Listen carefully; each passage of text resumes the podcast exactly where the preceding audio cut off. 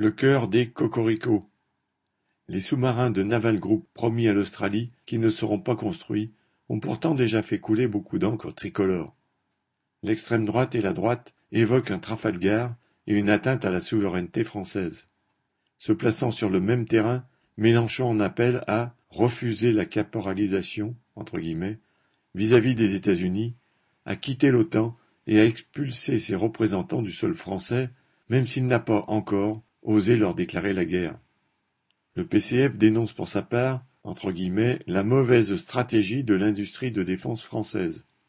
Dans son numéro du 17 septembre, l'Humanité déplore ainsi que la France ne dispose pas entre guillemets, d'une véritable autonomie en matière de défense, tout en parlant du bout des lèvres de la nécessité d'une désescalade des ventes d'armes et d'une politique de coexistence pacifique.